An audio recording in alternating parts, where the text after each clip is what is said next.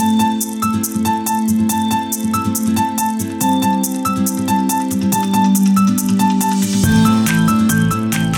und herzlich willkommen zum Studium Digitale Podcast. Schön, dass ihr den Weg zu uns gefunden habt.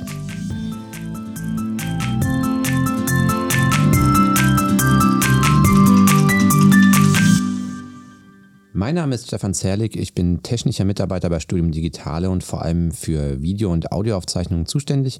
Und heute werde ich diesen Podcast mit dem Thema 360-Grad-Produktionen moderieren. Ich bin natürlich nicht alleine hier, sondern ich habe mehrere Gäste am Mikrofon. Zum einen Dr. Ulrike Mascher, genannt Uli, aus unserer Mediendidaktik von Studium Digitale. Hallo Uli. Hallo Stefan. Dann begrüße ich noch äh, David Fernes aus unserer Medientechnologie. Hallo David. Hallo Stefan. Und aus der Medienproduktion ist wieder Luis Dunkel dabei. Hallo Luis. Hi Stefan.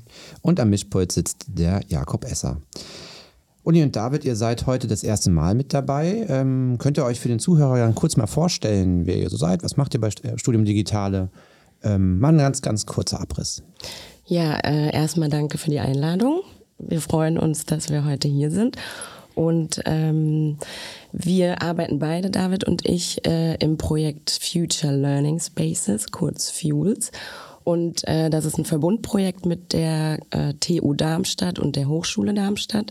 Und wir beschäftigen uns damit quasi innovative Technologien wie 360 Grad, äh, Augmented Reality und Virtual Reality in die Lehre zu integrieren. Und ähm, ja, und ich bin quasi innerhalb ähm, des Fuels-Teams äh, bei Studium Digitale für die mediendidaktische Seite zuständig und David sagt okay. selber, was er macht. Genau, ich bin äh, mehr für die medientechnologische Seite verantwortlich, das heißt Entwicklung von neuen Anwendungen.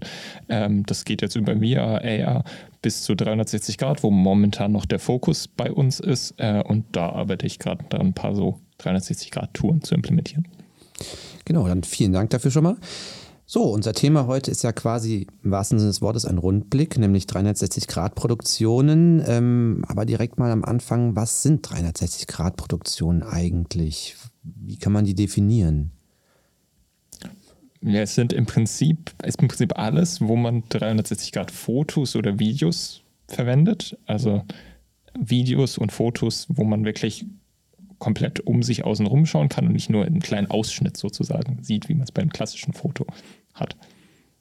Genau, und ähm, ich glaube vor allem dieses äh, Angucken geht ja dann vor allem, wenn man den äh, richtigen Player, also sei es eine VR-Brille, die sowas ja kann, oder ähm, Videoplayer, wo man mit der Maus sich umschauen kann, äh, kriegt man diesen Rundumblick ja dann zustande. Ähm, zu 360 Grad gibt es ja auch ähnliche Formate. Äh, Uli, du hast es ja gerade schon erwähnt, dass ihr auch was mit äh, VR und AR macht. Das sind ja Bereiche, die ähnlich sind. Ähm, wo, wo grenzen sich denn 360 Grad von ähm, sowas wie VR und AR zum Beispiel ab? Beziehungsweise ähm, wo gibt es Überschneidungen an der Stelle? Ähm, vielleicht fangen wir mal an mit den Überschneidungen und äh, ich gucke immer ein bisschen nach links. David äh, ergänzt mich oder unterbricht mich, wenn ich Quatsch rede. Ähm, also ich würde sagen, beide Technologien haben gemeinsam eben diesen immersiven Faktor. Also es ist natürlich was anderes, ob ich mir jetzt sozusagen eine 2D äh, Landschaft anschaue oder ob das eben schon, eine, also ob ich quasi ähm, nur einen Ausschnitt sehe oder eben ob ich 360 Grad mich umdrehen, umschauen kann. Und das fühlt sich natürlich für den Betrachter, für die Betrachterin ähm, viel mehr so an, als sei man da. Ne? Also Stichwort, äh, was dann auch quasi v VR und 360 Grad, ähm, was da viel eine Rolle spielt, ist eben Präsenz, also Präsenz erleben und ähm, Agency, also Handlungsspielraum. Und ähm, das hilft mir jetzt eigentlich, wenn ich die zwei Begriffe schon mal genannt habe, das auch abzugrenzen, ja, weil bei 360 Grad äh, Anwendungen, sagen wir auf dem Desktop, habe ich natürlich insofern Agency, also Handlungsspielraum, als dass ich bestimme, wo ich hinschaue. Ich kann ähm, eben mich 360 Grad äh, äh, umschauen, habe aber natürlich jetzt weniger ähm, Aktions- oder Interaktionsmöglichkeiten als zum Beispiel ähm, in VR, wo ich dann auch laufen kann, mich bewegen kann, gegebenenfalls mit Elementen auch interagieren kann über äh, die Controller, ne? das auch das haptische und so. Das fehlt natürlich bei äh, 360 Grad, wenn es nicht in VR ist. Und natürlich, wenn ich 360 Grad ähm, ja, Aufnahmen, Touren, Rundgänge in VR übertragen möchte, dann brauche ich natürlich auch Devices. Also dann brauche ich eine, ähm, eine VR-Brille und sonst geht es nicht. Und ähm, es gibt dann natürlich auch Vorteile bei den 360 Grad äh, Desktop-Anwendungen. Es ist natürlich viel, viel weniger Aufwand, als wenn ich jetzt VR-Welten äh, ähm, entwerfe. Willst du noch was ergänzen, David? Ja, vielleicht noch ein bisschen zum Ergänzen. Das hast du schon so ein bisschen angeschnitten, aber ich finde, der große Unterschied ist, dass bei den meisten 360-Grad-Produktionen man halt Bilder von echten Orten nutzt und die wirklich realistisch, fotorealistisch darstellt, was ja Fotos sind. Ähm, während man bei VR und auch AR-Inhalten meistens auf virtuelle, nachmodellierte Inhalte zurückgreift. Das heißt, wenn es einem darum geht, ähm, wirklich möglichst realitätsnah Sachen darzustellen, bietet sich potenziell an, eher 360 Grad Inhalte zu nutzen dann. Aber ich könnte auch eine 360 Grad Tour natürlich, die jetzt fotorealistisch ist, in der Brille quasi anschauen und bin dann auch in VR, richtig? Ja, man ist dann zwar schon in VR, man hat trotzdem ähm, noch den Nachteil zum Beispiel, dass man ja trotzdem an eine Position gebunden ist, von wo die Aufnahme gemacht wird. Man kann jetzt nicht um irgendwas außen rumlaufen, meistens zum Beispiel in einer 360-Grad-Tour, sondern man ist halt an die Punkte gebunden, wo man halt davor eine Aufnahme gemacht hat. Was anderes geht leider nicht. Genau, man ist quasi so drin wie, ja, Point of View würde man es aus dem Videobereich nennen, ähm, aus meinem Bereich. Also ähm, aus der Ego-Perspektive sieht man dann eine Szenerie, einen Rundgang, ein Foto.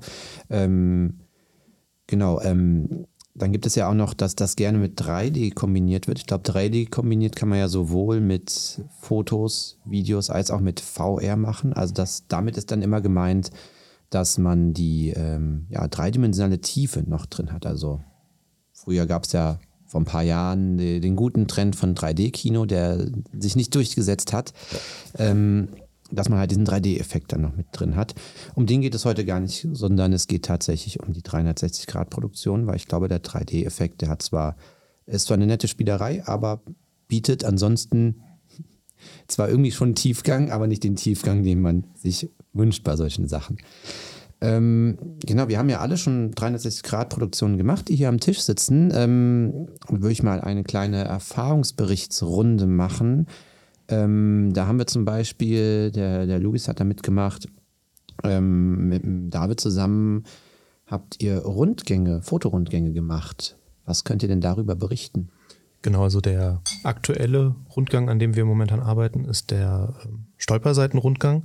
Das ist vom Prinzip her, ähm, das war vom Prinzip her eine ähm, Ausstellung in der UB im Schopenhauer Studio in Bockenheim. Und ja, genau, diese, diese Ausstellung haben wir dann fotografiert mit unserer großen 360-Grad-Kamera, der äh, Insta360 Pro 2, um das mal genannt zu haben, was wir so an Technik haben. Ähm, und haben dann eben die Ausstellungsstücke noch mit unserer ganz normalen Fotokamera aufgenommen. Und David hat das Ganze dann in ähm, Pano2, nee, nicht Pano2 VR, in 3D Vista. 3D Vista, da komme ich immer durcheinander, welches, wir, welches wie heißt, ähm, zusammengeworfen und äh, modelliert. Und da kannst du ja gerne. Genau. Ich habe dann die Aufnahmen, die entstanden sind, da zusammengebaut, dass man dann von einer Position zur nächsten sozusagen laufen kann, also springen vielmehr. Und man sich dann äh, die Option hat, nochmal in den 360-Grad-Fotos nochmal die einzelnen Ausstellungsstücke genauer anzugucken und dann halt eine Nahaufnahme von nur diesem Ausstellungsstück anzugucken und dann noch ein bisschen Textinformationen, die da sonst auf so Karten rumlagen, sich anzeigen zu lassen. Genau, wobei du auch ja noch ein paar mehr Sachen gemacht hast, wie Videos eingebunden und ähm, da sind wir auch gerade noch dran. Die hatten in dem Ausstellungsraum noch ein, ja, so ein Touchpad liegen, wo eine extra dafür programmierte Anwendung lag. Das war dann so, ja, wie so ein Aktenordner, den man durchblättern konnte. Da, den versuchen wir gerade noch einzubinden so, dass man eben im Prinzip alles, was man in der Ausstellung machen konnte, auch online machen kann, beziehungsweise unter Umständen auch ein bisschen äh, anreichern kann, noch mit Gamification und ähnlichem. Genau, also das da ist im Prinzip, dass wir den Rundgang oder dass der Rundgang produziert wird, ja, die, die Ausstellung, die existiert ja nicht mehr. Die war ja einmal nur zeitweise da und das heißt, jetzt hat man die quasi für die Nachwelt eingefangen, wenn man so will, oder? Da haben wir ja im Prinzip schon den Mehrwert, dass man äh, den ähm, Rundgang, den es eigentlich persönlich nur eine begrenzte Zeit gab, jetzt auch dauerhaft da ähm, verfügbar ist, was ja eine sehr schöne Sache ist. Ähm, da ist aber, glaube ich, dass man das mit einer VR-Brille sich anschaut, gar nicht so wichtig, oder? Da ist dann wichtig, dass man die Informationen mitbekommt, oder? Genau, also ich glaube hier, ähm, äh, du hast das schon gut gesagt, ähm, ist eben das Ziel gewesen, diese Wechselausstellung, die es da in diesem Schopenhauer Studio eben gibt, ähm, ja, zu verstetigen. Also dass man eben auch über die physische Ausstellung hinaus die Möglichkeit hat, als Besucherin, als Besucher die digitalen Stolperseiten 360 Grad ähm, ja, sich jederzeit anzuschauen. Und egal natürlich von welchem Ort, ne, das ist ja auch ein großer Vorteil dieser ähm, ja, dieser digitalen äh, Aus 360-Grad-Ausstellung, dass es auch für Menschen zum Beispiel, die jetzt nicht so mobil sind, eine Möglichkeit ist natürlich, oder die in Hamburg ähm, leben und jetzt für die äh, Ausstellung nicht nach Frankfurt kommen konnten, können die sich natürlich dann jetzt äh, in dieser Form anschauen. Und wie Louis auch schon schön gesagt hat, ähm, verpassen eigentlich nichts von dem, was in der physischen Ausstellung äh, möglich war zu lernen und sogar eventuell ähm, erleben sie noch mehr als vor Ort, ja. Genau. Ähm, ähnlich war ja, ihr habt ja auch einen Rundgang für eine Bibliothek gemacht. Das ist ja ein ähnlicher äh, Vorgang wahrscheinlich gewesen. Ähm, mit allem drum dran im Prinzip, aber da ist ja gar nicht so der Faktor, dass es nicht mehr verfügbar ist, sondern dass man, bevor man in die Bibliothek geht, sich einfach schon mal umschauen kann. Genau, also den Rundgang, den hat ursprünglich Florian gemacht. Der ist, hat uns ja dann zeitweise verlassen oder mittlerweile verlassen. Schöne Grüße das haben wir an der Stelle. Genau. ähm, den haben wir übernommen und im Prinzip hatte Florian das Ding schon fertig. So, und wir haben jetzt noch ein paar Anpassungen gemacht. Und der Gedanke dieser, dieses Rundgangs ist eben, man kann in die Bibliothek Recht und Wirtschaftswissenschaften am Campus Westend ähm, reinlaufen und ähm, sich auch wirklich in den Regalen umschauen. Also wir haben Links reingepackt in die, in die äh, in den Rundgang und man kann direkt auf die einzelnen Bücher bzw. auf die Regale klicken und äh, sich anschauen, welche Bücher da sind und die schon ausleihen, vormerken, ähm, wenn sie als digitale Version verfügbar sind, auch schon direkt runterladen, ohne dass man wirklich vor Ort sein muss, um, um sich Bücher auszuleihen. Mhm. Das führt mich jetzt gerade zur Datenmenge, weil also die Bilder, die man da 360 Grad produziert, das sind ja, äh, ich sag mal, äh, ziemlich große Bilder. Also die sind von der Auflösung ja so, dass wenn man vor dem Regal, Bücherregal steht und dann das Foto macht, dass man da relativ viel schon erkennt. Ähm, ist das dann von der Verarbeitung, ist das wahrscheinlich auch nicht so einfach, die, äh, diese Datenmenge zu managen, oder? Also wir haben dann schon recht große Bilder, wie du sagst, aber was eher das Problem war, wenn man jetzt die ähm, Bilder mal hin und her kopiert, um Daten zu sichern oder sowas, dass es einfach auch eine Unmenge an Bildern ist, die man hin und her kopieren muss. Also es ist gar nicht unbedingt die große Datenmenge, weil die haben wir ja zum Beispiel auch bei unseren Videoproduktionen teilweise mehr. Also wir haben letzte Woche gefilmt, da haben wir an zwei Tagen 600 Gigabyte aufgenommen. Das, so groß sind die Touren dann jetzt nicht, aber ähm, durch diese vielen Bilder, die auch für sich eben als Einzelbild eine hohe ähm, Datenmenge haben, dauert sowas dann sehr lange. Mhm. Und äh, genau, Datenmenge geht ja noch äh, steil nach oben. Und zwar bei der, äh, bei, das haben Luis und ich zusammen gemacht, die Videoproduktion Kali. Da haben wir eine 360 Grad ähm, ja, Videoproduktion gemacht, beziehungsweise sind noch am Machen, wird wahrscheinlich mittlerweile bald fertig sein. Ähm, das sind, ähm, Kali steht für Campus Live, noch den Zusatz 360 Grad und es geht darum, dass man äh, 360 Grad Videos produziert, die Szenen aus ähm, dem Leben eines meistens eines Erstis, also einem Studenten im ersten Semester, zeigen und er Sachen erlebt oder Infos bekommt über Sachen, die für Erstsemester halt interessant sind. Und das in einem ähm, 360-Grad-Szenario in einem Video. Also da haben wir auch wirklich Schauspieler an den Start gebracht, die das auch dann ähm, gut gemimt haben, damit das auch gut rüberkommt. Und da haben wir natürlich datenmäßig, äh, ja, da sind äh, videodatenmäßig, da geht es ordentlich durch die Decke von der Menge, aber auch von der ähm, vom Handling der Daten, auch wenn man dann ein 360-Grad-Video hat, dann hat man ja nicht nur die einzelnen Bilder, sondern die, ähm, die langen ähm, großen Videos, da muss man halt dann gucken, dass der Rechner das auch gut verarbeiten kann. Aber da haben wir quasi ähm, ein 360 Grad oder drei 360 Grad Videos bis jetzt produziert, ähm, mit einer Länge von sechs bis zehn Minuten jeweils, ähm, wo man im Prinzip auch diesen Point of View, also dieses Immersive im Fokus hat, dass man die ähm, sich wieder Erstlingheit fühlt und wenn ein Erstsemester sich das anschaut, dass er hoffentlich die Hilfe bekommt, die er an der Stelle benötigt. Also wir haben einmal eine Folge, da geht es um, wie kümmere ich mich darum, eine ähm, Sprechstunde beim Professor zu bekommen. Wir haben eine Folge, da geht es darum, wo finde ich Kontakte zu anderen ähm, Studierende. Und ähm, die dritte Folge geht darum, wo finde ich an der Uni Hilfe zu verschiedenen Sachen, zum Beispiel Familienservice, Schreibzentrum und so weiter. Äh, drei Videos sind bis jetzt schon entstanden und ähm, eins geht darum, dass die Studierenden ähm, erfahren, wie man eine Sprechstunde beim Professor äh, bekommt. Ein, das zweite geht darum, wie man Kontakte zu anderen Studierenden knüpft auf den verschiedenen Campus der Uni. Und das dritte geht darum, was für an welchen Stellen man an der Uni Hilfe bekommt, zum Beispiel sowas wie der Familienservice oder das Schreibzentrum ähm, und viele andere Organisationen.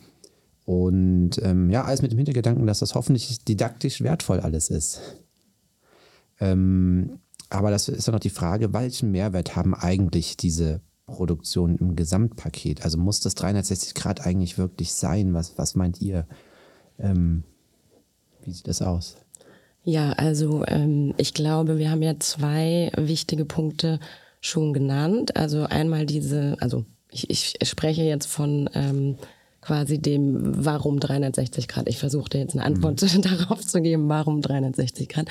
Und ein ähm, ein Aspekt haben wir ja schon genannt. Also wenn ich natürlich ähm, nochmal diese Stolperseiten 360 Grad als Beispiel nehme, ne, da geht es also darum, dass was quasi physisch aus welchen Gründen auch immer nicht erreichbar ist. Also in dem Falle, weil die Ausstellung einfach ähm, Platz machen musste im Schopenhauer Studio für die nächste Wechselausstellung, dann ähm, bietet das eben eine gute Möglichkeit, das auch möglichst, ähm, ja, möglichst sozusagen reell abzubilden, ne? indem quasi der, die Betrachterin äh, wirklich diese Ausstellung auch in, ähm, in, im Rundblick, Rundumblick im Panorama quasi erleben kann. Und ähm, der zweite wichtige Punkt, ähm, glaube ich, ist eben diese, diese oder es hängt eigentlich damit zusammen, also diese Zugänglichkeit natürlich auch äh, denkbar jetzt im Sinne von ähm, Menschen, die nicht so mobil sind, haben eben dann auch die Möglichkeit, ähm, bei solchen ähm, 360-Grad-Anwendungen sozusagen das zu erleben. Und ähm, vielleicht äh, generell, glaube ich, ist, äh, ist es so, dass 360 äh, Grad eben eine super Möglichkeit ist, Dinge darzustellen, wo es um räumliche Orientierung geht. Also zum Beispiel, ähm, stellt euch vor, eine riesige Fabrikhalle, ihr seid Azubi in der Logistik und jetzt natürlich eine Million Regale. Louis, du hast es auch schon so ein bisschen angeteasert mit der, als du gesprochen hast über die Regale in der Bibliothek. So, und jetzt stellen wir uns das Ganze nochmal in äh, gigantisch und riesig und völlig unübersichtlich vor. Und ähm, da wäre es ja eine super Möglichkeit, ja, dass quasi ähm, Menschen müssen sich also in einer riesigen Fabrikhalle orientieren. Da gibt es äh, ganz viele Regale mit ganz vielen verschiedenen Schräubchen und Dingen und Sachen. Keine Ahnung, was da alles so ist. Auf jeden Fall sehr viel.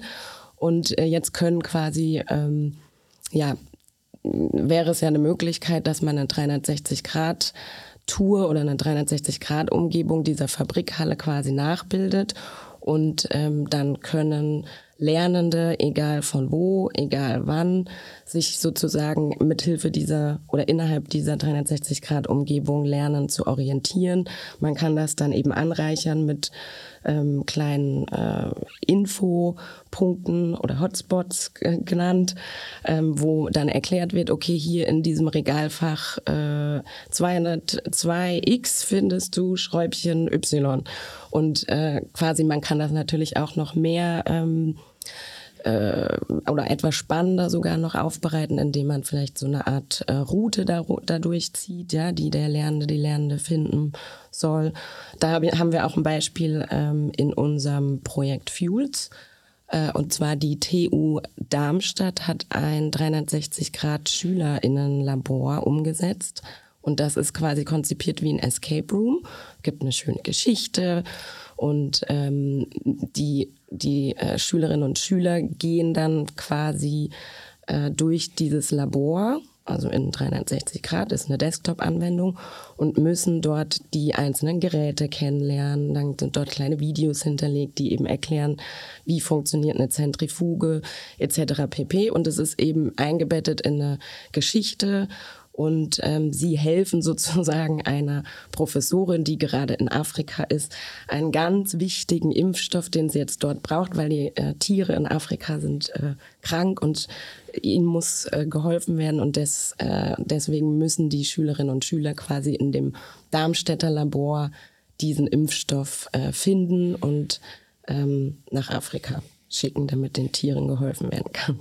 Und das ist eigentlich so ein, so ein ganz schönes Beispiel, glaube ich, was eigentlich möglich ist. Ja, also indem ich eben äh, Escape Escape Game oder so Escape Mechaniken oder generell Spielmechaniken kombiniere mit diesen 360 Grad Umgebungen, ähm, ja, entsteht plötzlich was Neues. Das ist, äh, glaube ich, eine ganz, äh, ganz schöne Sache. Und es gibt natürlich noch mehr Beispiele. Also ich äh, weiß, dass das zum, also das 360 Grad Umgebungen beziehungsweise auch 360 Grad Videos auch in der Psychotherapie zum Einsatz kommen.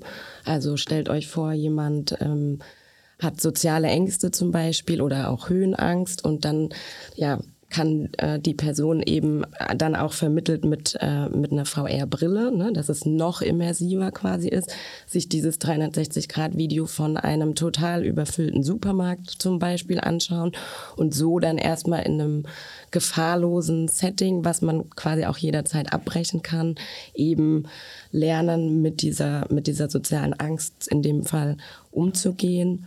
Ähm, ja, es gibt auch natürlich noch viele weitere interessante Beispiele, weil du das vorhin angesprochen hast, Stefan, auch ähm, mit dem Point of View, also quasi so ein bisschen in die Rolle einer anderen Person schlüpfen. Das kann ich natürlich auch gut mit 360 Grad äh, Videos erreichen.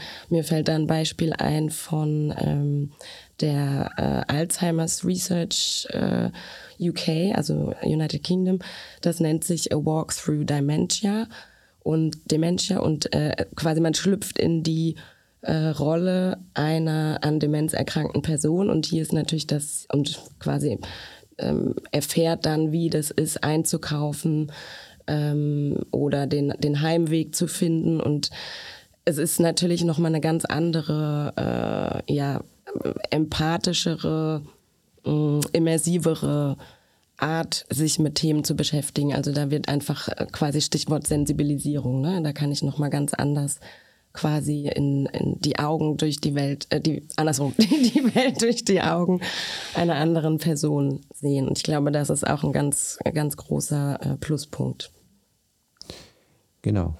Ähm, ja, ähm, das sind natürlich, äh, ist natürlich ein sehr, sehr äh, guter Pluspunkt. Ähm, Jetzt wollten wir noch darüber reden, wie wir zu diesem Pluspunkt überhaupt dann hinkommen, also wie überhaupt die Produktion von diesen 360 Grad äh, Produktionen, Produkten ähm, ähm, läuft oder wo auch dann die Hürden dabei insgesamt sind. Das ist, glaube ich, nämlich, also wir haben jetzt die Erfahrung gemacht, vor allem beim, beim Video, dass es dann doch was anderes ist, ein normales Video zu machen, im Gegensatz zu einem 360-Grad-Video äh, würde ich mal sagen, Luis, reden wir erstmal über das 360-Grad-Video, was da äh, an uns, was wir da Probleme da gefunden hatten. Ähm, da ging es natürlich erstmal damit los, Wir sind normalerweise gewöhnt, äh, wir wollen was Wir drehen. können uns verstecken hinter Wir der können uns Kamera hinter der Kamera verstecken. Das ist bei 360 Grad schon mal das erste Riesenproblem. Ähm, Führt natürlich auch dazu, dass du plötzlich den ganzen Drehort irgendwie, das muss bei den Fotos ja auch, ähm, analysieren musst. Also wenn jetzt irgendwo hinten in der Ecke irgendwas noch steht, was vielleicht irgendwas Privates ist von irgendjemandem, was da nicht stehen sollte, nicht gesehen werden sollte, muss das dann auch weg, auch wenn es Genau. eigentlich nicht, hin, nicht im Fokusbereich ist, weil der Fokusbereich ja auf einmal überall ist. Das ist, glaube ich, das erste Problem. Genau, das hatten wir zum Beispiel auch bei dem Kali-Dreh Mhm. eben, dass wir äh, in einem Büro von einer Professorin gedreht haben, ein, eine Szene davon. Und da mussten dann eben auch erstmal die ähm, Kinderbilder abgehängt werden, die an den Wänden hängen, die man normalerweise bei einem Dreh eben ganz gut retuschieren könnte. Ähm, bei den 360-Grad-Sachen ist das dann doch ein bisschen schwieriger. Also quasi Fokus ist auch 360 Genau, Grad dann. Ne? genau. Also man Und muss wirklich sehr darauf achten, was wirklich drauf ist, weil es ist eigentlich alles drauf, was in dem Raum ist. Ähm, Man kann kein ist- Licht setzen. Genau, Licht setzen Also- ist sehr schwierig. also Also, man kann es schon irgendwie, aber ähm, es ist doch deutlich aufwendiger als bei normalen Videoproduktionen, wo wir halt ja, uns hinter der Kamera mit dem Licht verstecken können und das dann schön ähm, die Das Szene gestalten können. Genau, verstecken das können. Licht genau. Und die, damit die Szene ein bisschen gestalten können. So müsstest du immer gucken, dass du irgendwie indirektes Licht machst. Also zum Beispiel, wenn da irgendwo Stühle stehen, wo man nicht dahinter gucken kann, da vielleicht eine Lampe hinter die Stühle verstecken, die dann über die Decke dann so gebounced Licht macht, damit man irgendwie ein bisschen Helligkeit in den Raum kriegt. Das ist super schwierig, eigentlich fast schon unmöglich, je nachdem, wie man es macht. Und vor allem in Kombination, dass wir ja eigentlich bei einem 360-Grad-Video gerne die Bewegung haben wollen, weil stationär macht das weniger Sinn. Da sind wir eigentlich eher fast beim Foto. Also wir haben bei den ganzen Videos immer Bewegung mit drin, soweit es geht, nach Möglichkeit. Und sobald die Leute sich natürlich dann von A nach B bewegen, müsste sich das Licht ja irgendwie mitbewegen. Und das, äh, wie willst du das machen? Das ist äh, schwierig. Und dann gehen die aus der Szene raus und dann ist das Licht noch in der ersten Szene und dann du die nächste Szene beleuchten. Das ist super kompliziert. Oder man hat das Problem, dass man durch die Bewegung eben dann doch hinter den Stuhl gucken kann und dann sieht dann die Person, die gerne mal äh, gucken will, was für Fehler in der Produ Produktion passiert sind, äh, ja, findet eine- das Licht dann. Aber was man eben auch äh, machen kann, ist äh, zum Beispiel bei der äh, einen Szene am Campus, dass wir, die wir die, ist, ähm, quasi den Dreh überwacht haben parallel, uns ziemlich offensichtlich versteckt haben. Also wir waren da am Campus selbst ähm, und haben uns einfach an so einen Picknicktisch gesetzt mit unseren Laptops und haben da gearbeitet. Und das sah dann auf der Aufnahme eben so aus, als ja, sind da halt einfach Leute, die, also Statisten in dem Fall quasi, ähm, einfach den Tisch ein bisschen besetzen. Also haben wir uns in der Öffentlichkeit versteckt. So Sachen kann, kann man dann auch machen. Also man muss jetzt nicht unbedingt jedes Mal komplett weg sein, was eben in der, also was draußen dann doch sehr schwierig sein wird. Zum Thema ganz weg sein. Ich erinnere mich daran, das hat der Florian noch damals äh, gezeigt bei irgendeiner Präsentation, ähm, wie er diesen Rundgang in der Bibliothek gemacht hat und bei seinen ersten Versuchen, dass er ähm, sie haben sie ja die Kamera dann hingestellt und gesagt, Achtung, wir machen jetzt ein Foto von der Kamera, mit der Kamera. Ähm, und dann haben sich irgendwie alle irgendwie versteckt. Und dann hängt dann doch noch, hat sich einer in einer Säule versteckt und hängt doch noch ein Arm raus. Und dann äh, haben sie irgendwie angefangen, sich, glaube ich, Warnwesten anzuziehen, damit man in der Aufnahme eher also sieht, oh, da sieht man doch noch einen Statisten rumstehen, beziehungsweise einen, einen vom Team. Da muss man wirklich auch bei Fotos aufpassen, dass die, dass die Crew nicht im Bild ist, weil es ist ja auch nicht so ideal, wenn du bei jedem Bild der Tour plötzlich siehst, hier, ich werde hier verfolgt von irgend so einem Typ, der sich immer versucht, hinter, der, ähm, hinter einer Säule zu verstecken. Das ist vielleicht auch ein bisschen spooky. Aber auch die, äh, sorry, wenn ich dich unterbreche, aber auch ähm, quasi die Menschen, die dann auch vor Ort sind ne? und in so einer Bib quasi arbeiten, das ist ja auch so ein Punkt. Also die, ich müsste ja das Einverständnis natürlich äh, einholen. Ich könnte natürlich auch die Bib in den paar Minuten, wo ich die Aufnahmen mache, absperren und niemanden reinlassen. Und ich glaube, das ist auch so was, ähm, die sieht aber dann super unbelebt aus. Also auch äh, irgendwie sehr geisterhaft, so eine Bibliothek, in der halt niemand sitzt. Aber äh, auf der anderen Seite äh, müsste ich natürlich ähm, von allen, die da zufällig sozusagen auf dem Foto oder auf der Aufnahme mit drauf sind, die äh, die Einverständniserklärung haben. Und ich glaube, Flo hatte ja dann so eine, also Florian hatte dann so eine ähm, so eine äh, Verfremdungstechnik angewandt, Genau. ne? dass man eben die Person nicht erkennt, weil man will natürlich keine Persönlichkeitsrechte verletzen. Und äh, ich glaube, das ist auch eine Herausforderung. Ja, das ist auch wirklich äh, sehr aufwendig, das dann einzubauen in die Panoramabilder. Also ich habe das jetzt so ein bisschen mitbekommen äh, bei den Stolperseitenrundgang. Ähm, es kommt sehr darauf an, wie gut der Rechner auf, äh, wie, das, wie gut das Programm mit dem Rechner läuft. Also auf meinem MacBook, da geht Photoshop zum Beispiel in 360 Grad sehr schlecht. Da äh, sehe ich da nicht so wirklich, was ich mache. Auf der Workstation hier geht das dann doch besser. Aber ja. Ja, da sind wir wieder beim Thema große Fotos, die zu Ja. bearbeiten, wird schwierig. Auch bei den Videos wird es schwierig, die zu bearbeiten. Beim Videos hatten wir auch das Problem, dass wir natürlich äh, in öffentlichen Szenen da ge spiel, ge äh, gedreht haben. Und ich glaube, an der einer Stelle, da waren wir im Campus Westend zwischen Hörsaalgebäude und der einen Wiese, die Dem Adorno-Denkmal. beim Adorno-Denkmal in der Nähe, genau. Und ähm, da hatten dann die Schüler von der Schule, wie hieß sie nochmal? Ador Das Adorno-Gymnasium, Das das sind die, Adorno-Gymnasium? glaube ich, nicht, das waren andere. Auf jeden Fall, irgendeine Schule hatte wohl gerade schulfrei, gerade. Ähm, ganz akut. Und ähm, plötzlich sind auf dem Weg ganz viele kleine Kinder langgelaufen. Ganz viele Also, Grundschüler. Ganz viele Grundschule, Schüler. Äh, und also normale Menschen filmen, okay, versucht man zu vermeiden. Man sucht, versucht die Leute zu sagen, nee, äh, wir können euch nicht filmen und so weiter.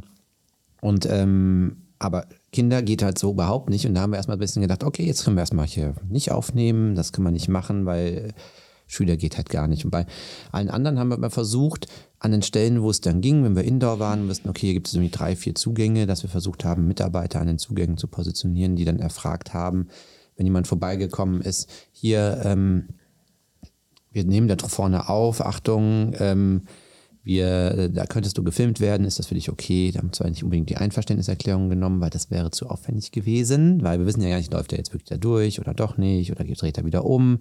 Aber da haben wir uns ein bisschen abgesichert und ähm, ein Stück weit hoffen wir natürlich auf unser Glück ein bisschen. Die Leute sind auch eher im Hintergrund dann zu sehen. Also niemand geht nah an die Kamera ran, das geht dann alles als Beiwerk so ein bisschen durch. Das ist ähm, Grauzone bestimmt, aber halbwegs okay.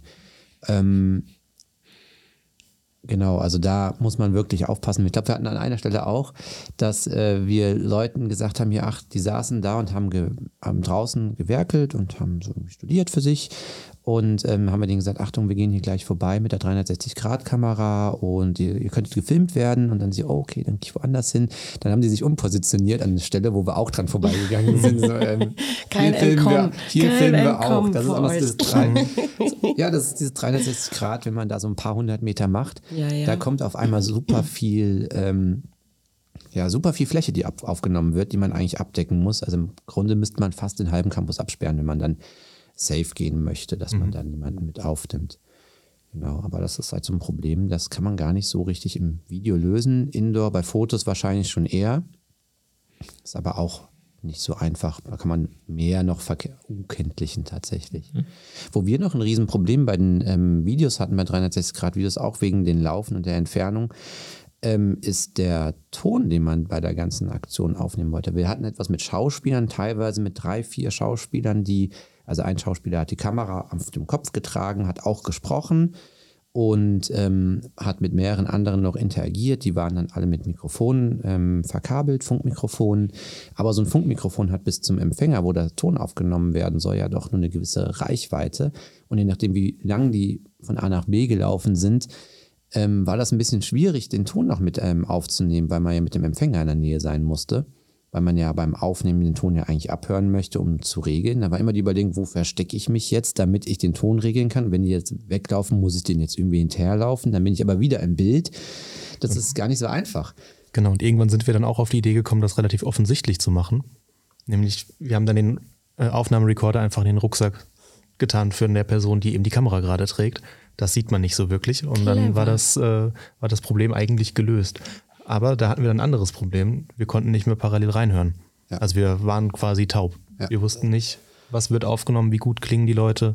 Ist dann ein bisschen schwieriger gewesen. Ja, da muss man dann nach der Aufzeichnung immer noch äh, reinhören, ist das jetzt wirklich was gewesen? Weil Funkmikrofone, die sind zwar eigentlich meistens ganz gut, aber wenn jetzt doch während der, des guten Takes dann irgendwie ein Tonspratzer drin war, das will man eigentlich nicht. Das passiert zwar selten, aber man will es trotzdem irgendwie hören zur Sicherheit. Das wäre irgendwie doof, wenn dann extra Schauspieler da waren. Dann sagt man, ja, hier ist der Ton halt abgebrochen, ging jetzt doch nicht. Ups.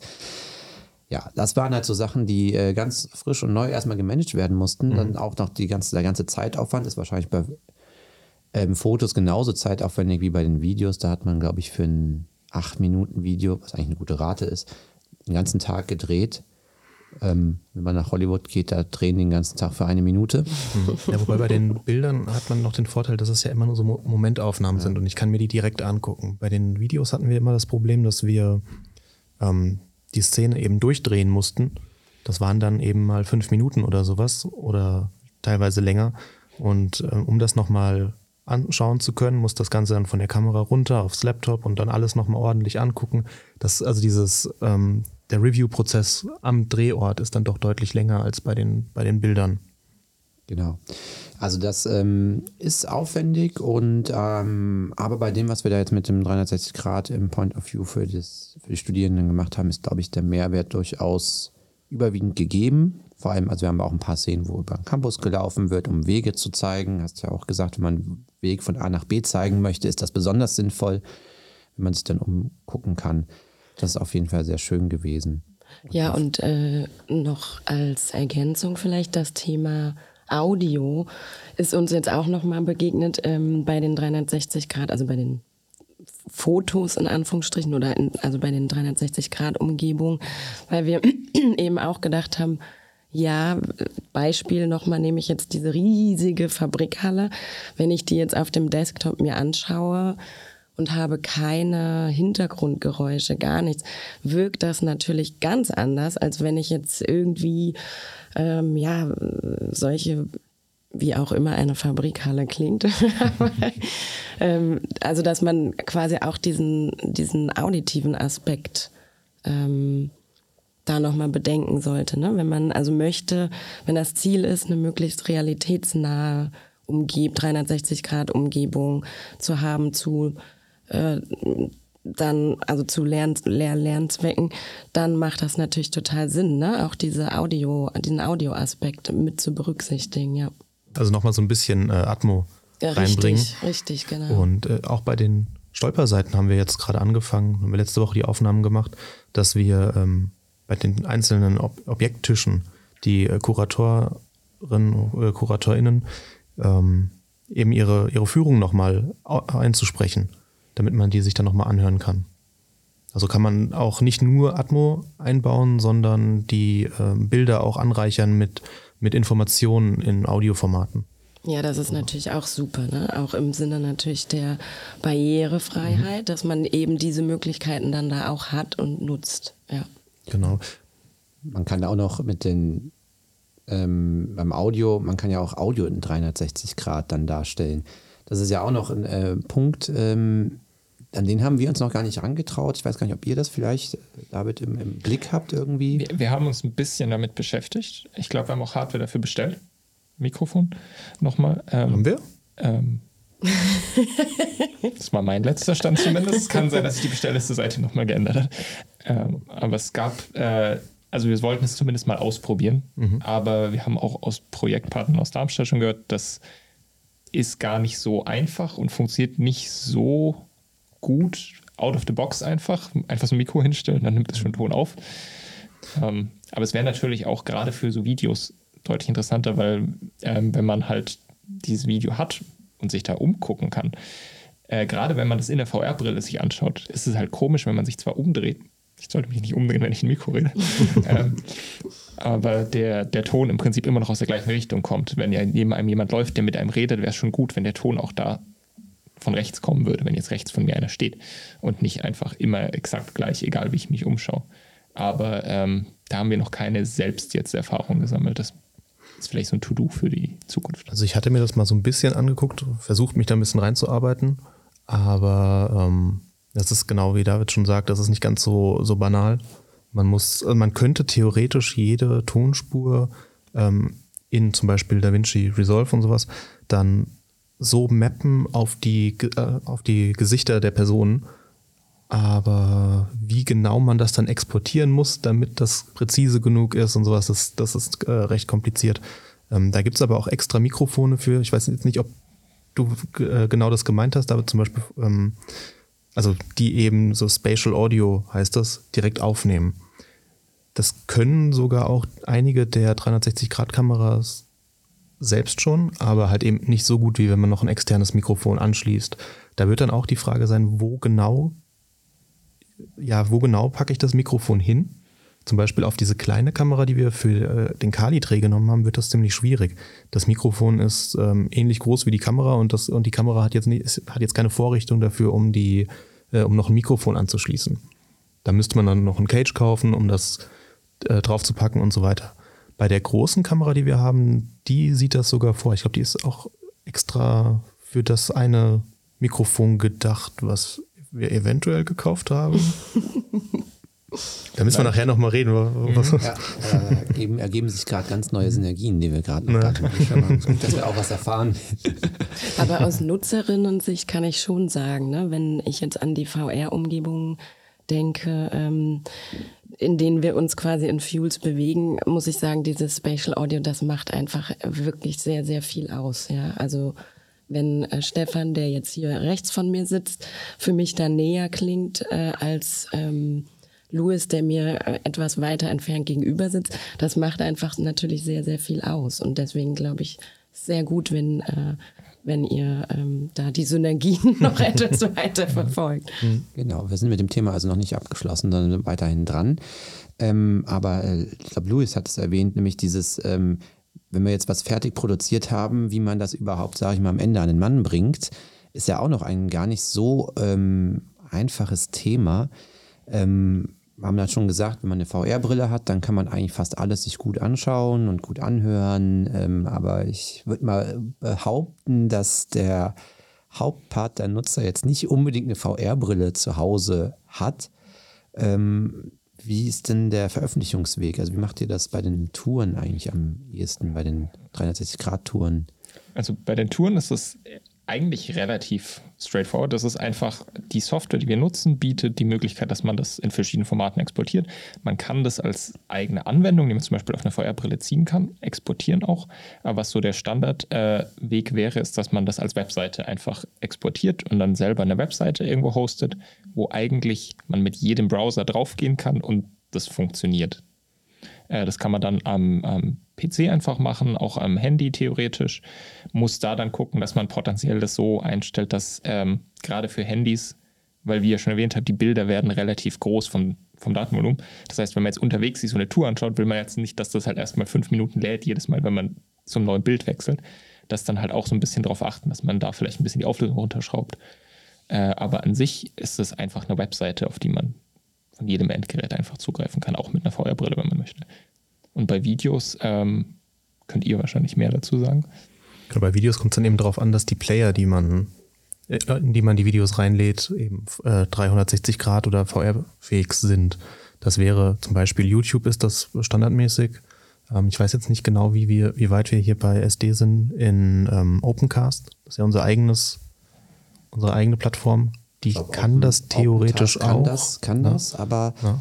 ähm, da sind wir wieder bei der Datenrate weiter, damit das dann irgendwie halbwegs ein 360-Grad-Video jetzt gut anschaubar rüberkommt, muss das 4K aufwärts sein, ähm, weil sonst ist das von der Auflösung so gering, dass du halt weniger erkennst, weil du ja musst mit den 4K nicht nur den einen Blickwinkel, sondern halt irgendwie alle Richtungen dann abdecken. Da wird es dann schwierig. Aber genau, YouTube kann das. Wenn man das im, im, im richtig äh, anbietet, dann weiß er, das ist ein 360-Grad-Video und dann kann man sich da umschauen oder wenn man das aufs Handy lädt, kann man das Handy ähm, bewegen und dann bewegt man sich da so mit. Das sind, glaube ich, dann die Be Möglichkeiten, die dann äh, gut rüberkommen. Äh, gleichzeitig muss man aber aufpassen, wenn die Leute dann doch eine VR-Brille nehmen von bei Videos, dass dann gerne mal so äh, die gute alte Motion Sickness dann äh, einsetzt. Also dass man ähm, man hat ja die Brille auf und dann, wenn das Video läuft, bewegt man, sie, bewegt man sich optisch. Aber das Gehirn bekommt ja dann nicht die Info, dass wir uns wirklich bewegen, sondern das Gehirn bekommt die Info von dem Gleichgewichtssinn, wir stehen. Und vom Sehsinn die Info, wir bewegen uns. Und je nachdem, wie man das dann halt gerade akut verträgt, sagt das Gehirn, das verstehe ich nicht, jetzt wird mir mal schlecht. Und äh, da muss man aufpassen. Also je, je, mehr wackeln, weil wenn man sich hier bewegt, dann hat man ja diese typische, ähm, ja, die Kamera wird sich dann immer ein bisschen mit bewegen. Unsere Kamera kann das ein bisschen ausgleichen, aber auch nicht so Also es wird trotzdem eine Bewegung drin sein. Das heißt, Motion Sickness ist vorprogrammiert und kann auch nicht abgestellt werden, tatsächlich bei den 360-Grad-Videos. Das ist problematisch. Und gerade auch, die, dass sich die Kamera immer, immer so ein bisschen mitbewegt, ist für die Postproduktion auch ziemlich schwierig. Wir haben ähm, bei den Kali-Videos auch Grafiken eingeblendet, die wir ähm, eben an bestimmte Objekte im Video anheften wollten oder gemacht haben, jetzt am Endeffekt wirklich. Ähm, und das Tracking dafür ist unfassbar aufwendig. Also das hat Rechenleistung gebraucht und ja. Hat Stunden gedauert, ja. genau. Also weil man halt nicht nur einfach einen Punkt im Bild dann braucht, sondern ähm, ja, der, der Rechner muss quasi die Bewegung der, ähm, der Kamera von Bewegung anderer Objekte trennen. Sonst hat man ja, wenn man irgendwas trackt, eigentlich meistens nur die Bewegung von einem Objekt, wo man dann das äh, was man einblenden möchte, an das Objekt heften möchte, alles gut. Und jetzt haben wir halt so, wir hatten dann eine Szene, da wollten wir etwas auf dem, auf dem Monitor irgendwie tracken und nebendran saß aber der, die zweite Schauspielerin und hat halt geredet und mit den Armen gefuchtelt und dann haben wir den Tracker drüber laufen lassen und dann hat die Grafik halt schön an der Hand von der Schauspielerin gehangen. Also das wollten wir jetzt nicht. Und das war gar nicht so einfach, dem ähm, System zu sagen, hier, pack das mal hin. Was Vor allem, weil ja auch gar nicht so viel Bewegung drin ist. Also wenn man normalerweise was trackt, hat man irgendwie, man läuft durch einen Gang oder sowas. Man, also das Bild verändert sich merklich. Ähm, bei den Szenen, wo man jetzt einfach nur da rumsitzt und der Kopf bewegt sich ein bisschen, man nickt mal, man geht mal ein bisschen nach links, mal ein bisschen nach rechts, ähm, bekommt das Programm gar nicht so viele Informationen, was überhaupt passiert. Und das ist auch noch ein Problem dabei. Also ein bisschen stabilisieren, das würde gehen, wenn mhm. du keine andere Bewegung drin hast. Also wenn du durch den Gang läufst und dann fährt, hast einen Blick nach draußen durchs Fenster oder so und da ist eine Straße und du läufst und dann könnte die, das System eigentlich schön das äh, stabilisieren, den Gang und alles gut, dann fährt draußen ein Auto vorbei, dann kommt es schon nicht mehr klar. Und das Auto kriege ich aber auch nicht so schnell weg. Und deswegen, äh, da wird es dann, dann schwierig. Zusätzlich, selbst wenn man es stabilisiert hat, ist das Motion, ähm, diese, ähm, Motion, Motion Sickness, Sickness immer noch da bei den Menschen. Und da kommt bei mir gerade die Frage, wird so Motion Sickness eigentlich dem didaktischen Wert entgegen, äh, wird sich das entgegenstellen? Also wenn den Leuten dann schlecht wird beim Gucken, haben wir überhaupt noch den guten didaktischen Mehrwert bei der ganzen Sache oder ist das irgendwie blöd? Wahrscheinlich naja, ist das blöd. Also ich nehme mal an, das ist, das ist äh, natürlich irgendwie nicht so günstig. Aber wie ihr ja jetzt auch schon so ein bisschen ähm, erklärt habt, also man kann das natürlich minimieren oder man sollte natürlich bei jeder äh, Anwendung, ob VR, ob 360 Grad Video, eben äh, genau das äh, versuchen zu minimieren. Also indem ich zum Beispiel in VR äh, das Teleportieren nutze, umgehe oder minimiere ich natürlich diese Motion Sickness, die äh, ich denke äh, viel, viel stärker wäre, wenn ich jetzt äh, mich quasi ähm, durch, also nicht mit diesem Teleportieren äh, bewegen würde, also laufen, laufen würde sozusagen. Und äh, klar, das sollte man auf jeden Fall versuchen, so, so, so weit äh, wie möglich zu minimieren. Interessanterweise ist, das, ist die Motion Sickness auch meistens, äh, also meiner Erfahrung, geringer, wenn man ähm, in einer VR-Umgebung ist und selbst die Bewegung steuern kann. Weil man dann ja noch die äh, ähm, selbst den Input gibt, ich bewege mich jetzt und dann das Gehirn auch im Prinzip weiß, ah ja, ich muss mich jetzt auch bewegen, dass ich mich bewege, ist jetzt auch okay, weil ich gebe ja selbst den Impuls.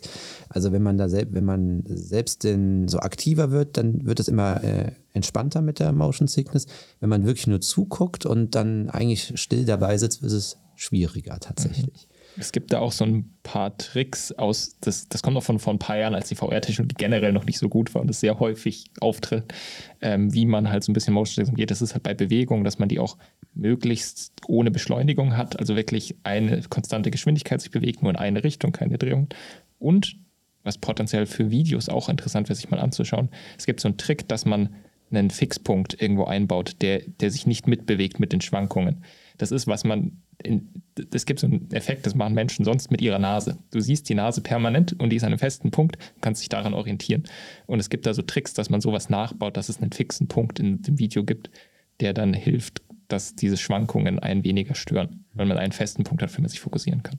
Das wäre tatsächlich gar nicht so schwierig bei Point-of-View-Videos, weil wir haben ja meistens einen Schauspieler der oder Schauspielerin, die die Kamera auf dem Kopf hat. Und wenn man es dann irgendwie versucht so einzustellen, dass man zum Beispiel eine Hand von demjenigen immer mit im Bild hat oder so ein Part vom, vom Körper, der immer in derselben Position ja eigentlich hoffentlich ist, muss man mal ausprobieren, äh, könnte man das vielleicht versuchen zu generieren oder sowas in der Richtung. Die kriegen alle so bei, beim Dreh so eine Fake-Nase auf die reinragen. genau, dann gibt es so eine, so eine Thomas Gottschalk Gedächtnisnase. Genau. Ja, mit dem Blick auf die Uhr, wir sind ja schon relativ lange am Reden, haben äh, ihr schon oder noch ähm, etwas, was ihr unbedingt loswerden wollt zum Thema 360-Grad-Produktion oder meint ihr, haben wir alles erwischt? Also ich glaube, passend zum Thema haben wir eigentlich einen ganz guten Rundumblick gehabt, einen 360-Grad-Blick sozusagen auf das Thema. Genau.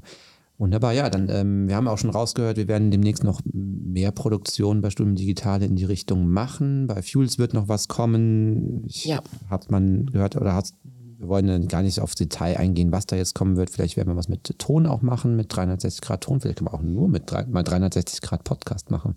Also, dass man den akustisch so hört. Wer weiß, ob das Sinn macht. Das, könnte, das könnte, ja, also ich glaube, Apple hat ja auch dieses Spatial Audio zum Beispiel mit drin. Wir müssen mal gucken, mal, ähm, ob, das, äh, ob da sowas Sinn macht oder nicht. Mal schauen. Aber wir werden dann bei Studium Digital demnächst noch weiter experimentieren. Und ähm, ich würde an der Stelle sagen, äh, vielen Dank an die Runde, vielen Dank an Uli, vielen Dank an ähm, David, an Luis und auch an Jakob, der den Ton hier gemanagt hat. Und äh, würde jetzt sagen, auch vielen Dank fürs Zuhören und ähm, bis zum nächsten Mal. Tschüss.